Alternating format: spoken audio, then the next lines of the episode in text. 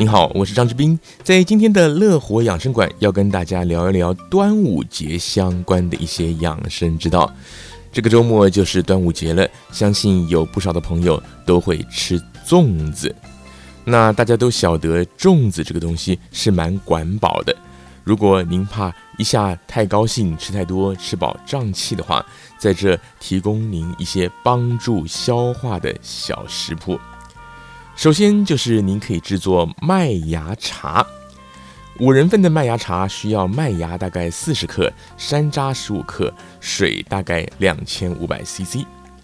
把这些材料洗干净以后，放到锅子里面，用小火去煮滚，然后放凉过滤，把渣滤掉以后就可以喝了。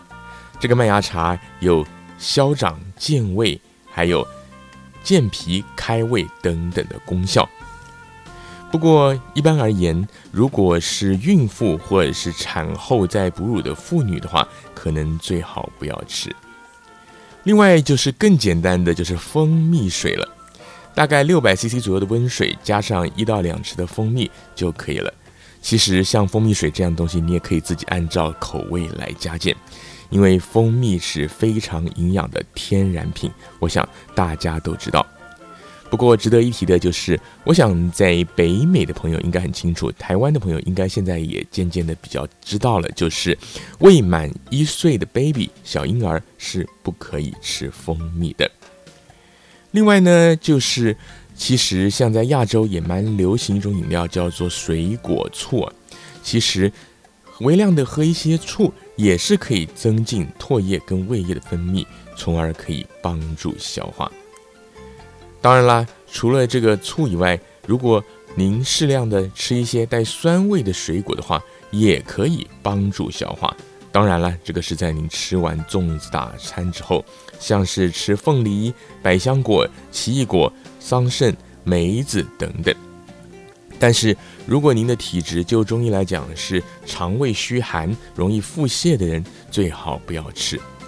讲到这个肠胃虚寒容易腹泻呢，最近我跟朋友去看中医，还中医还真的是指出这一点，而且以前还没有发现呢。有的时候我们每个人体质不同，身体各部位的温度也不一样。像我的朋友，他就是属于容易腹泻的人，中医就说你摸你的肚子，跟你其他地方，例如说后腰的地方，你就会发现你的肚子比较寒凉。那他的体质是这样。那我自己是燥热的体质，这些地方摸起来温度还真的有一点差异。所以说，不管您相不相信中医的疗效，但是我想中国人传统的智慧在健康养生上还是有它一定的道理。那讲完了这些帮助消化的东西之后呢，端午节其实我相信很多朋友脑海中还会有个画面，当然您可能。不见得亲眼看过，但是可能看过一些图片呐、或者戏剧等等的。就是以前我们讲过端午节，除了包粽子之外，还有什么雄黄啊、艾草啊。艾草这种草呢，会挂在门口，以前拿来当辟邪用的。其实呢，艾草它本身也是可以入菜入药的，它的气味带苦味，然后是微微带温性。就是说，我们讲这个寒凉跟那个温性热性，它是在温为温的，然后没有毒。那么在中医来讲，它的功效是辟风寒、治头痛、止皮肤痒、治痛风，还有止血等等。那么要服用艾草要怎么做呢？最简单的方法就是把艾草晒干之后，用沸水去冲泡，因为它带有苦味，所以加一些冰糖来调味，就变成艾草茶了。那么这个艾草茶据说是可以消除疲劳、改善贫血，而且你手脚冰冷的人的话，会得到一些温暖的效果。另外，艾草也可以拿来煎蛋，或者说炒菜，或是炖鸡汤，当然就要挑比较嫩的叶子了。